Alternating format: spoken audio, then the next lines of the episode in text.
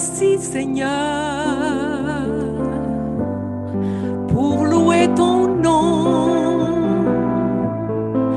et pour te donner le meilleur de nos dons, notre amour pour toi, nos vies tout entières.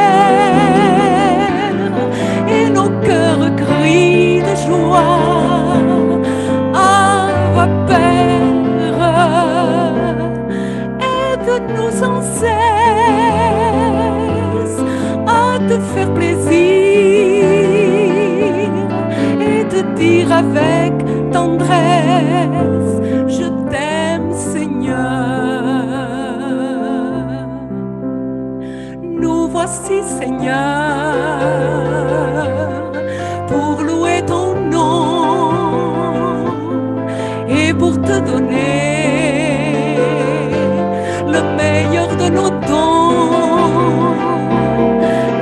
amour pour toi. Nos vies tout entières et nos cœurs gris de joie. Ah, Père, aide-nous sans cesse à te faire plaisir.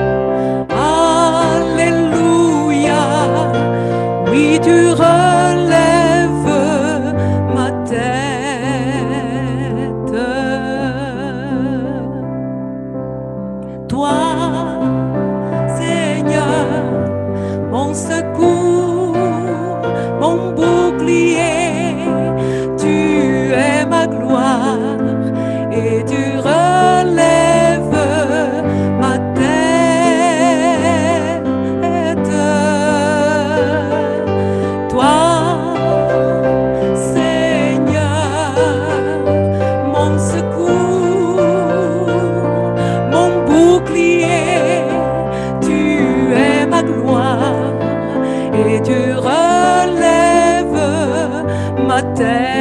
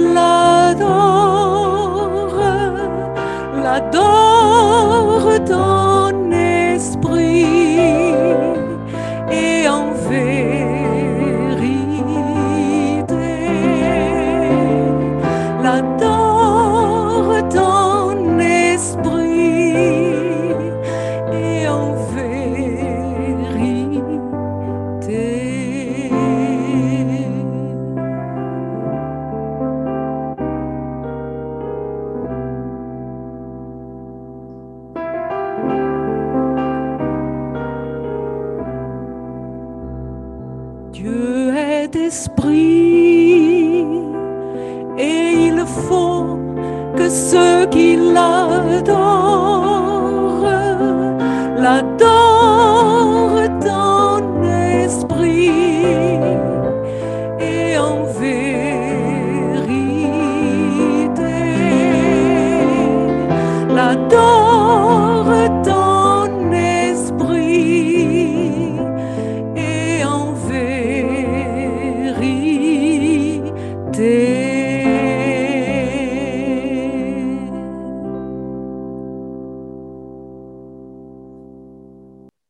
c'était euh, normalement Roger qui devait apporter le message euh, cet après-midi.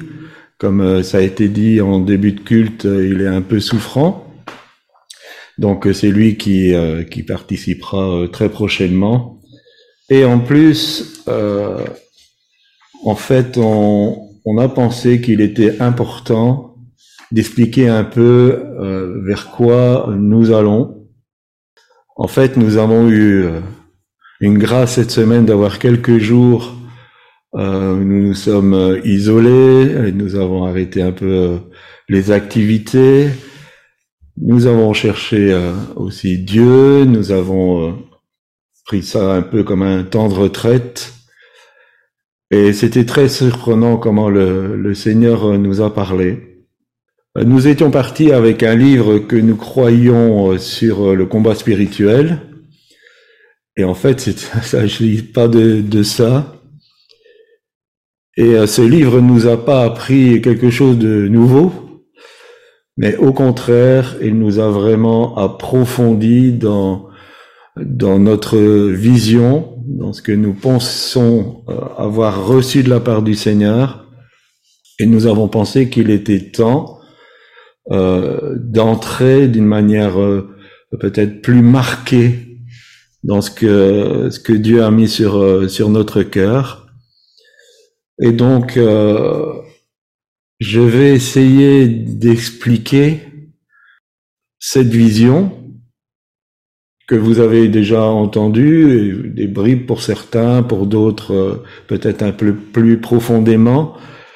Euh, et pour cela, euh, je m'octroie le droit, j'espère que vous ne m'en voudrez pas, euh, de prendre la parole pendant les trois dimanches, donc celui-ci et les deux suivants. Il faudra ça. Donc euh, certainement que ce culte sera plus long que d'habitude. Et après ce message, euh, nous aurons aussi un temps de partage. Si vous souhaitez poser des questions, il y aura possibilité de, de le faire. Nous souhaitons vraiment que euh, ce que nous voulons apporter soit clair, compris établi parce que ça, ça nous concerne tous, et spécialement le fonctionnement du ministère Z37M et aussi par extension euh, le fonctionnement de cette communauté. Aujourd'hui, nous allons parler du royaume et de l'Église. Déjà, il faut faire une différence quand on parle de l'Église euh, la parole de Dieu parle de deux églises. Il y a d'abord, et vous retrouvez ça dans vos Bibles avec un E majuscule, l'Église universelle. L'Église universelle, elle, elle contient tous les enfants de Dieu nés de nouveau, de tous les temps, de toutes les nations. C'est cette Église-là que Jésus a dit qu'il bâtirait. Rappelez-vous, dans Matthieu 16, euh, je bâtirai mon Église. Et nous aimons à dire que personne ne peut revendiquer l'Église. C'est Christ qui l'a bâti. Et pour cela, euh, il a envoyé son esprit afin de donner ses directives comment construire cette Église. Ensuite, dans nos Bibles, nous avons l'Église avec un petit e qui est l'Église locale. L'Église locale est l'image visible d'une partie de l'Église universelle. Mais l'Église locale est limitée. Elle est limitée dans un espace et elle est limitée dans un temps. L'Église locale n'est qu'un reflet de ce qu'est l'Église universelle. Et ce que nous voulons apporter cet après-midi, c'est que le royaume de Dieu est plus large, est plus important, est plus euh, grandiose que l'image de l'Église locale. Alors nous allons parcourir un peu la, parole de Dieu. C'est pas une étude biblique, mais euh, néanmoins j'aimerais que euh, mes propos soient vraiment appuyés sur la parole de Dieu, et je pense que c'est très très important. Nous allons d'abord dans Ésaïe au chapitre 9, les versets 6 et 7.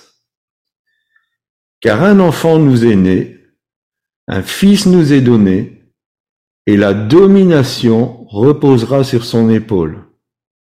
On l'appellera admirable, conseiller, Dieu puissant, Père éternel, Prince de la paix. Donner à l'empire de l'accroissement et une paix sans fin au trône de David et à son royaume. L'affermir et le soutenir par le droit et par la justice, dès maintenant et à toujours.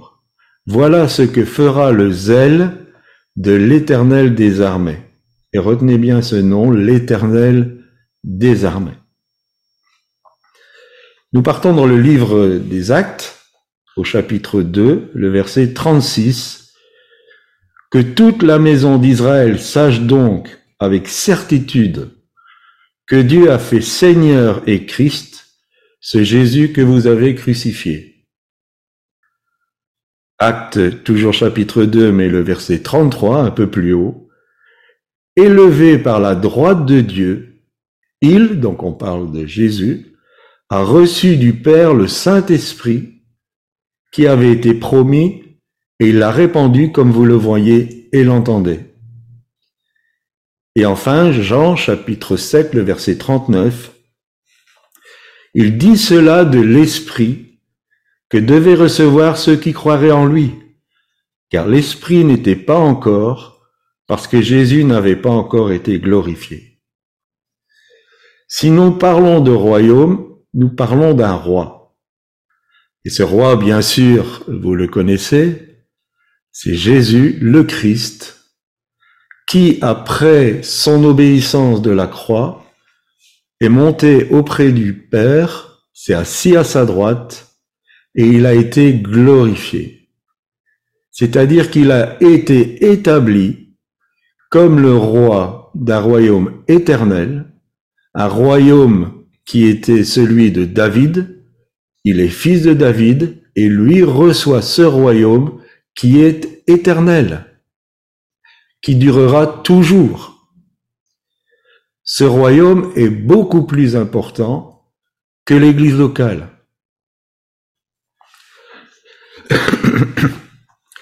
Je dirais que nous devrions être messianiques. Il n'y a pas que les juifs qui doivent être messianiques, nous devons être messianiques. C'est-à-dire que nous vivons pleinement le royaume messianique le royaume de Christ. En ce sens, nous faisons partie du royaume, vous et moi, bien plus que nous faisons partie d'une église locale. En tout cas, ça devrait être le cas. Nous devrions ouvrir notre vision et intégrer pleinement le royaume, même si nous sommes intégrés dans une église locale. Mais euh, nous allons le voir, l'Église locale est limitée et elle a limité. Elle a limité l'action du royaume de Dieu. Nous sommes au bénéfice de l'évangile du royaume. Marc chapitre 1er versets 14 et 15 nous dit, Après que Jean eut été livré, Jésus alla dans la Galilée, prêchant l'évangile de Dieu il disait, le temps est accompli et le royaume de Dieu est proche. Repentez-vous et croyez à la bonne nouvelle. Jésus annonçait le royaume proche et le royaume s'est établi à la Pentecôte. Les premiers enfants de Dieu qui ont été baptisés dans l'Esprit, les premiers apôtres avaient compris le principe du royaume. C'est pour ça que Pierre, dans sa prédication, va dire, reconnaissez que Jésus a été fait Seigneur et Christ. Aujourd'hui, il a été glorifié, il a reçu le Saint-Esprit, il a pu le répandre, c'est la, manifestation qu'il est le Seigneur et le roi de ce royaume. Le royaume n'est pas euh, seulement pour l'avenir. Le royaume est aujourd'hui. Et nous sommes entrés dans ce royaume quand nous avons reçu cette bonne nouvelle de l'évangile de Dieu, et ce royaume est pour nous. Nous sommes au bénéfice de l'évangile du royaume. Pourquoi je dis cela? Parce que trop souvent, l'Église locale à limiter le fonctionnement du corps. Or, c'est des choses dont j'ai déjà parlé, nous devons entrer dans la vision globale du royaume de Dieu. Nous devons avoir une vision globale du royaume de Dieu qui avance sur la terre. Nous devons sortir d'une image, et je sais que c'est très compliqué, nous devons sortir d'une image où le royaume de Dieu ne se manifeste que dans l'église locale. Le royaume de Dieu est beaucoup plus vaste que cela, et chacun d'entre nous, je dis bien chacun d'entre nous, chacune d'entre vous, vous avez une place à prendre dans l'avancement de ce royaume. Tous et toutes, tous ceux qui sont nés de nouveau sont appelés à faire les œuvres de Dieu dans le royaume de Dieu. Euh, Jean, pardon, le chapitre 18, verset 36 nous dit, Mon royaume n'est pas de ce monde, répondit Jésus. Si mon royaume était de ce monde, mes serviteurs auraient combattu pour moi, afin que je ne fusse pas livré aux Juifs, mais maintenant mon royaume n'est point d'ici-bas. Le royaume est spirituel. L'Église locale est terrestre. Le royaume se situe dans le domaine spirituel. Il est supérieur. L'Église locale est terrestre. Et elle est limitée dans un espace et dans un temps. Le royaume de Dieu est illimité. Parce qu'il est dans le domaine spirituel. Et rappelez-vous que euh, Jésus aurait pu euh, demander des légions d'anges du royaume de Dieu pour prendre sa défense. Mais il était venu pour obéir au Père et pour mourir, afin d'ouvrir la voie aux êtres humains de pouvoir entrer dans le royaume de Dieu. Si nous parlons de royaume, cela veut dire que le royaume a un gouvernement. Il y a le roi et puis il y a le gouvernement. 2 Corinthiens chapitre 5 le verset 20 nous dit nous faisons donc les fonctions d'ambassadeurs pour Christ comme si Dieu exhortait par nous. Nous vous en supplions au nom de Christ, soyez réconciliés avec Dieu. J'aime beaucoup l'image de l'ambassadeur, parce que l'ambassadeur est un représentant du royaume. L'ambassadeur ne fait pas les choses de sa propre initiative. Mais c'est lui qui va parler au nom du roi du royaume et qui va établir la position du royaume dans certaines situations. C'est lui qui va intervenir auprès des autres euh, autorités pour définir comment le royaume se positionne. L'ambassadeur ne fait pas les choses par lui-même, il fait les choses que le roi lui demande de faire. Ce gouvernement est pluraliste et assumé par cinq différents ministères. C'est bien sûr les ministères que nous retrouvons dans Éphésiens au chapitre 4, le verset 11, qui sont euh, si vous aviez votre micro ouvert, je suppose que vous pourriez me les dire, que sont l'apôtre, le prophète, le docteur, l'évangéliste et le pasteur.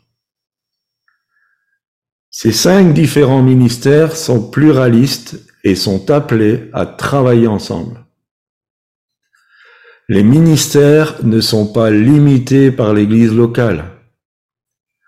Les ministères ont un fonctionnement, un rayonnement au niveau du royaume de Dieu parce qu'ils sont là pour manifester le gouvernement du royaume de Dieu.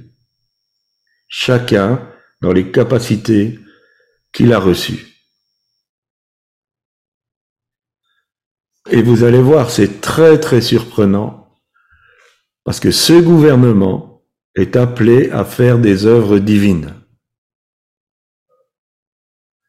C'est des œuvres qui, euh, si vous suivez euh, les cours sur euh, la personne de Christ, et je pense aussi que Jean-Pierre va en parler par rapport au ministère de Jésus, c'est ce qui s'est passé hier matin, et on définit la divinité de Jésus parce qu'il a fait des œuvres divines. Or, le roi donne cette autorité au gouvernement pour faire des œuvres divines. Je prends quelques exemples. Ressusciter les morts. Matthieu chapitre 10, le verset 8. Voilà comment il envoie ses disciples. Guérissez les malades, ressuscitez les morts, purifiez les lépreux, chassez les démons. Ce gouvernement est appelé à ressusciter des morts. Ce gouvernement a droit d'accorder le pardon. Jean chapitre 20, le verset 23, Ceux à qui vous pardonnez les péchés, ils leur seront pardonnés.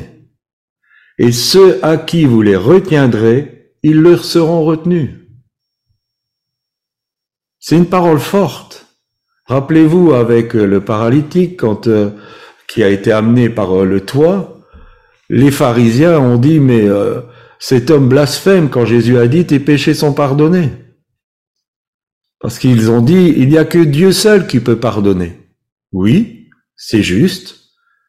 Mais euh, Jésus va rajouter, pour que vous sachiez, et il utilise le terme, que le Fils de l'homme a sur la terre le pouvoir de pardonner les péchés, il a guéri le, paralytique. Et ce pouvoir, il l'a donné à son gouvernement. Jean chapitre 20, verset 23. ce gouvernement est appelé à juger le monde spirituel. 1 Corinthiens chapitre 6, le verset 3. Ne savez-vous pas que nous jugerons les anges? Et nous ne et nous, oh là là, et nous ne jugerions pas à plus forte raison les choses de cette vie. Voilà des choses qui sont communiquées à ce gouvernement pluraliste des cinq ministères. Si nous parlons de royaume, nous parlons aussi d'un peuple, d'une nation. 1 Pierre chapitre 2 le verset 9.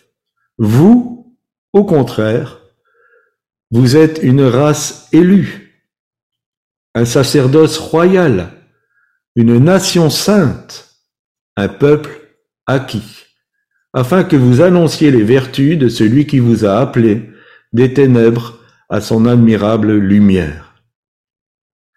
La race en Christ est élue. C'est une race. Nous participons au sacerdoce royal. Pas seulement une église locale, vous comprenez la différence entre le royaume de Dieu et l'église locale Le royaume de Dieu, c'est une nation. Ce n'est pas une église locale de, de Belgique, de France, de Guadeloupe, de Tunisie, euh, d'Afrique, du Congo-Brazzaville, de la RDC, du Cameroun. Le royaume, c'est une nation, une seule race sainte.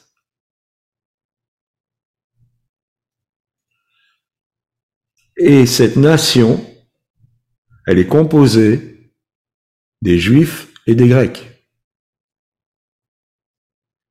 Éphésiens chapitre 2, les versets 11 à 16, c'est une lecture un peu plus longue. C'est pourquoi, vous autrefois païens dans la chair, appelés incirconcis par ceux qu'on appelle circoncis, et qui le sont la chair par la main de l'homme. Souvenez-vous que vous étiez en ce temps-là sans Christ, privés du droit de citer en Israël, étrangers aux alliances de la promesse, sans espérance et sans Dieu dans le monde. Mais maintenant, en Jésus-Christ, vous qui étiez jadis éloignés, vous avez été rapprochés par le sang de Christ.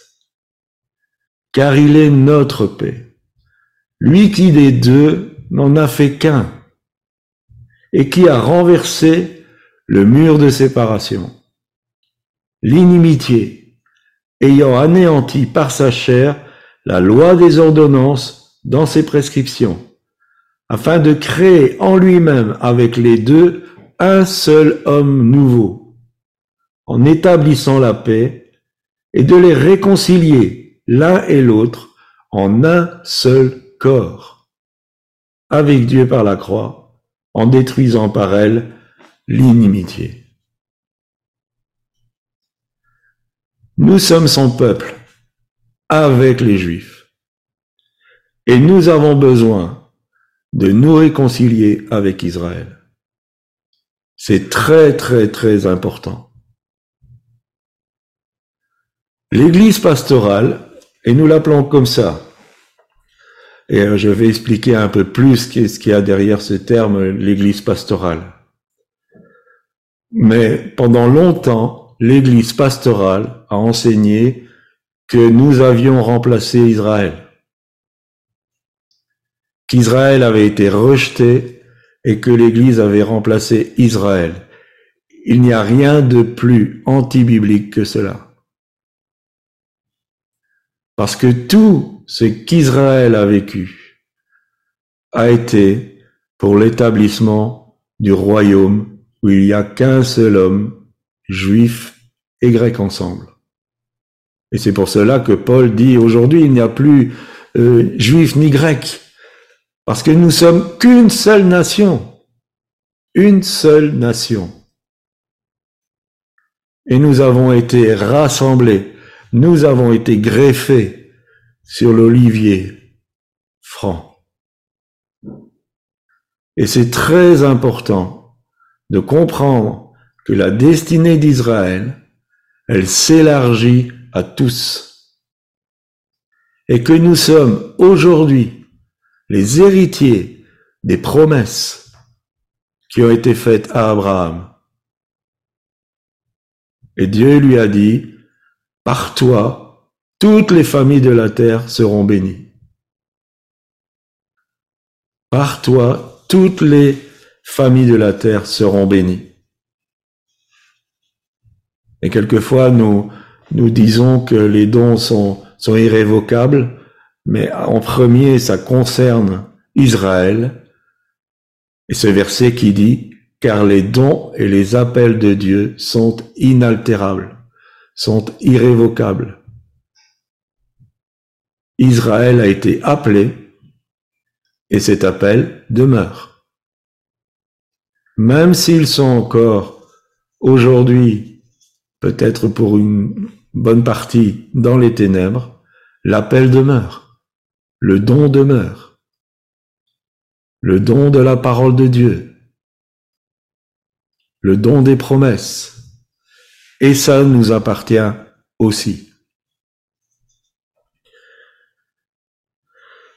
Donc chacun d'entre nous est invité à se positionner non plus simplement dans une église locale, mais dans le royaume. Parce que le royaume est bien plus important que l'église locale. Et c'est comme ça que nous pouvons tous travailler ensemble à l'avancement du royaume de Dieu. Alors j'ai utilisé le terme Église pastorale en contradiction, je dirais, de l'Église apostolique. Nous sommes convaincus prophétiquement, ma petite chérie et moi, que l'Église du troisième millénaire, nous y sommes déjà rentrés, sera une Église apostolique et que l'Église pastorale est destinée à disparaître. L'Église apostolique du troisième millénaire sera comme celle des premiers temps, de la première Église apostolique. Et il y a une allégorie à ce que Jésus a dit qui est assez euh, parlante. Jésus a dit, euh, détruisez ce corps ou détruisez ce temple, et je le rebâtis en trois jours. Le premier jour, ça a été la vie. Ça a été l'église apostolique des premiers temps. Le deuxième jour, ça a été la mort. Et l'église apostolique est morte. Et le troisième jour, troisième millénaire, c'est la résurrection. C'est la résurrection de l'église apostolique. Parce que c'est ce que Dieu veut. C'est ce qui est sur le cœur de Dieu. Alors pourquoi l'église apostolique est morte Si euh, vous avez fait l'histoire de l'église, et sinon, euh, si vous faites la formation, vous aurez l'occasion de, de la voir. Presque à la fin du premier siècle, déjà, l'exercice des dons spirituels devenait sporadique.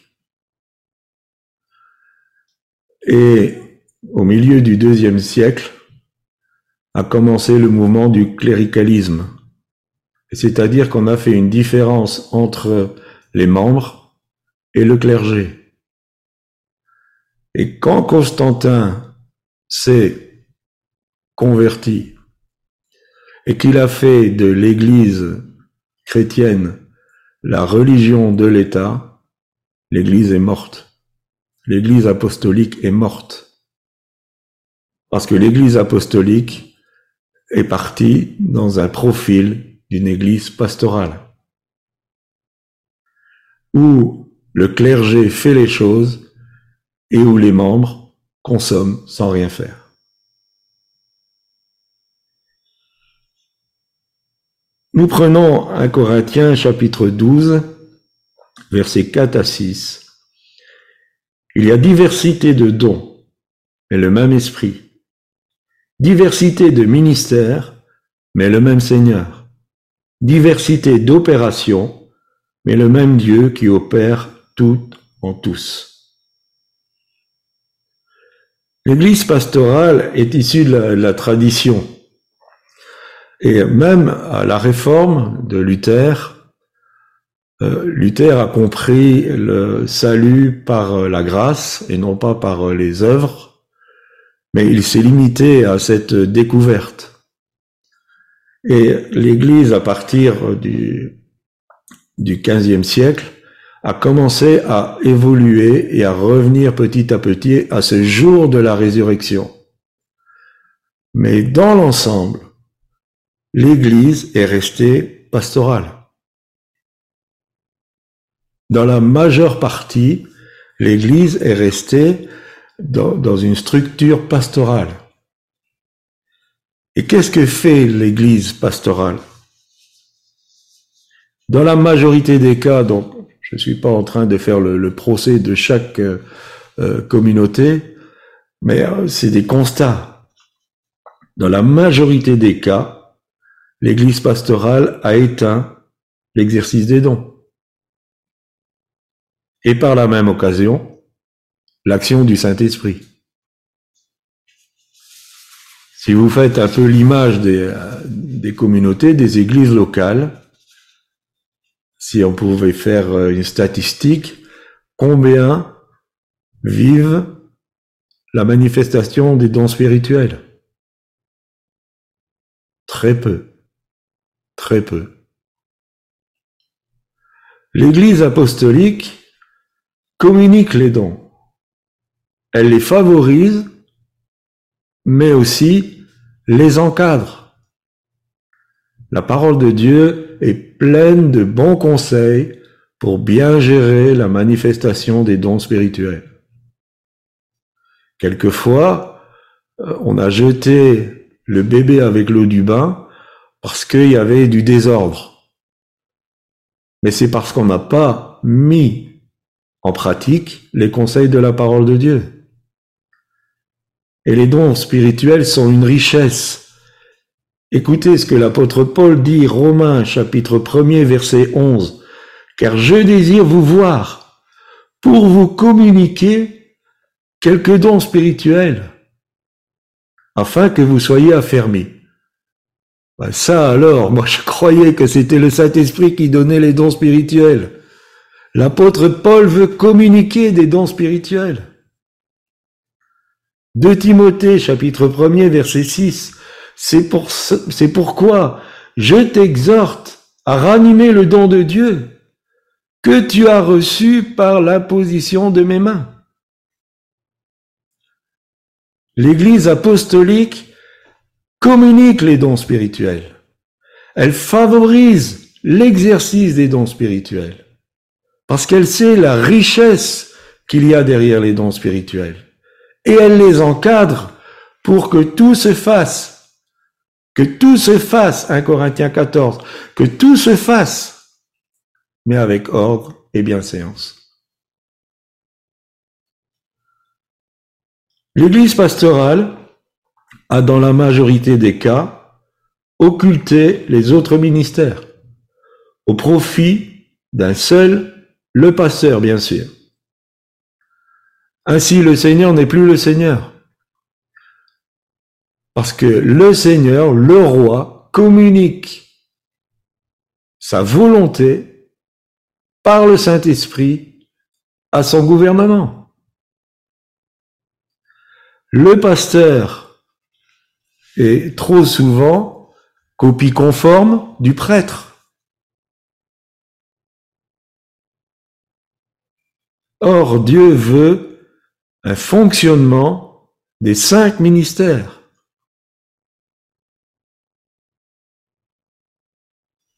L'Église apostolique, et ne voyez pas dans, ce terme les apostoliques, parce que c'est un mouvement euh, évangélique aussi, l'Église apostolique reconnaît les cinq ministères. Et elle leur permet de fonctionner en complémentarité selon la capacité de chacun. 1 Corinthiens chapitre 3 verset 6, J'ai planté, c'est Paul qui parle, Apollos a arrosé, mais Dieu a fait croître. Ils travaillaient ensemble. J'aurais pu prendre acte 13. Il y avait dans l'église Antioche des docteurs, des prophètes, et ils sont appelés les apôtres qu'étaient Barnabas et Paul. Il y avait un fonctionnement de plusieurs ministères ensemble. Et c'est une richesse. Et la semaine prochaine, nous allons essayer de définir ces cinq ministères. Quand ces hommes ou ces femmes choisis par Dieu fonctionnent ensemble dans le royaume de Dieu, dans l'église apostolique, c'est une richesse extraordinaire. Pourquoi? Parce qu'ils sont appelés à équiper les membres.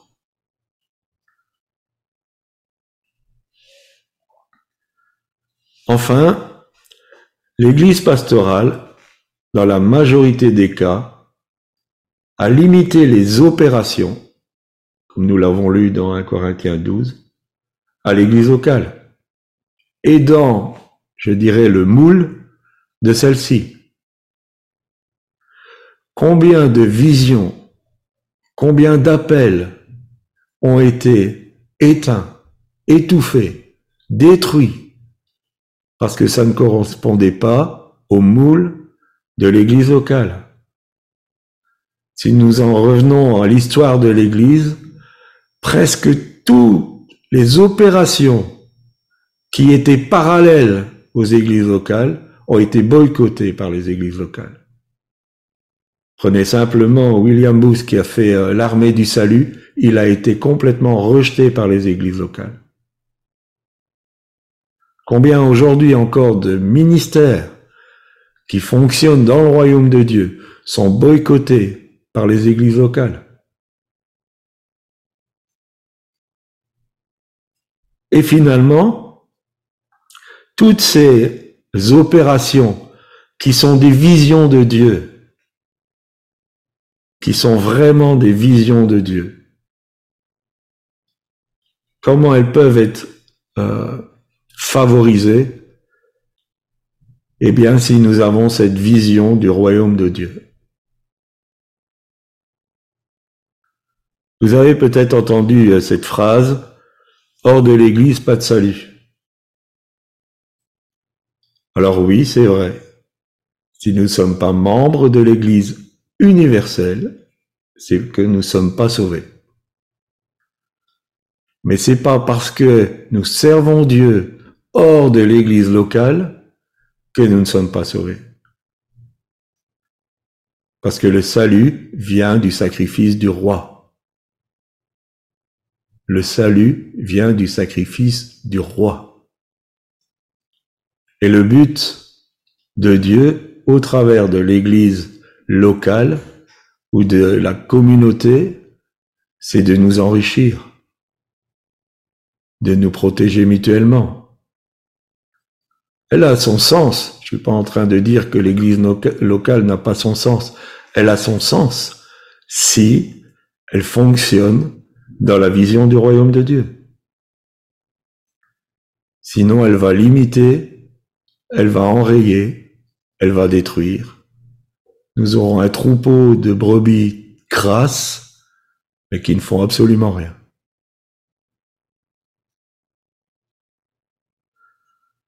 Philippiens chapitre 2 verset 13 car c'est Dieu qui produit en vous le vouloir et le faire, selon son bon plaisir.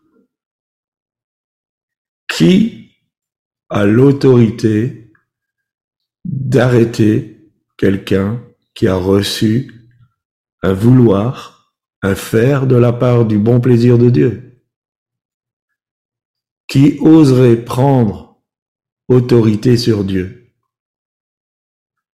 L'Église pastorale. Jean chapitre 2, le verset 5, nous aimons beaucoup ce verset. Il s'agit de Marie qui dit au serviteur, faites ce qu'il vous dira. Faites ce qu'il vous dira.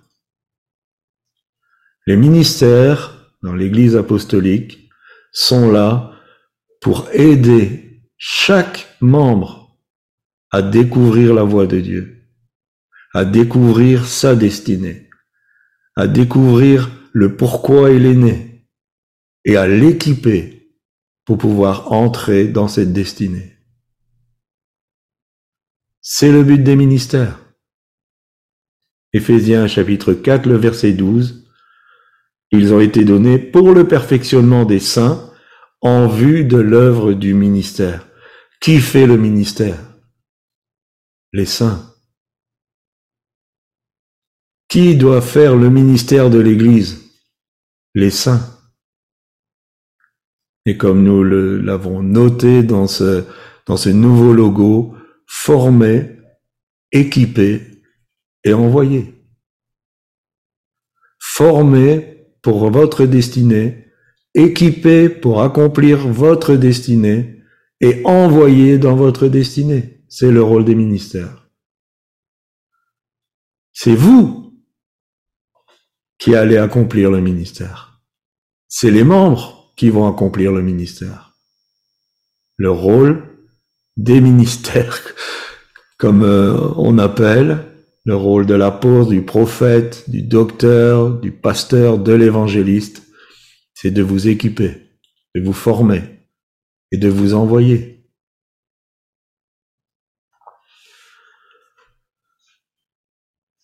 Bien sûr, on peut faire référence aussi à la parabole des mines. Luc chapitre 19, versets 11 à 27, mais je vous lis simplement ce verset. Il lui dit, c'est bien, bon, serviteur, parce que tu as été fidèle en peu de choses, reçois le gouvernement de dix. Et au jour du bilan, le roi dira à ceux qui ont rempli fidèlement leur ministère, reçoit le gouvernement de dix villes, de cinq villes, selon la capacité de chacun. Alors, euh, comment on va conclure euh, ce premier message? D'abord, notre prière, c'est que vous puissiez élargir votre vision et vous établir dans le royaume. Aller plus loin qu'être membre d'une communauté, d'une église locale. Mais vous positionnez dans le royaume de Dieu.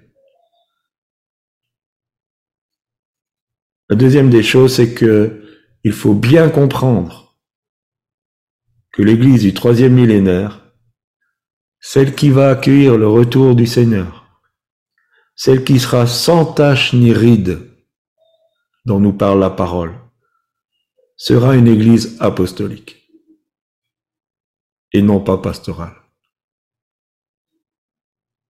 C'est-à-dire que toutes les églises locales sous un système pastoral vont soit devenir apostates ou vont être détruites.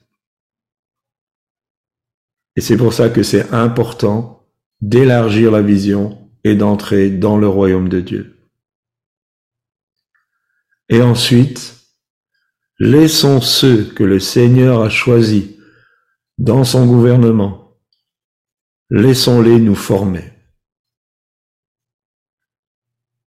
Laissons-les nous former. Laissons-les nous équiper. Et laissons-les nous envoyer. Ce que vous avez sur le cœur, partagez-le à un ministère qui fonctionne dans l'Église apostolique. Il va vous aider. Il va vous envoyer vers le ministère compétent pour vous former. Et vous serez envoyé. Et vous pourrez vivre des choses extraordinaires. Je vous remercie de m'avoir écouté.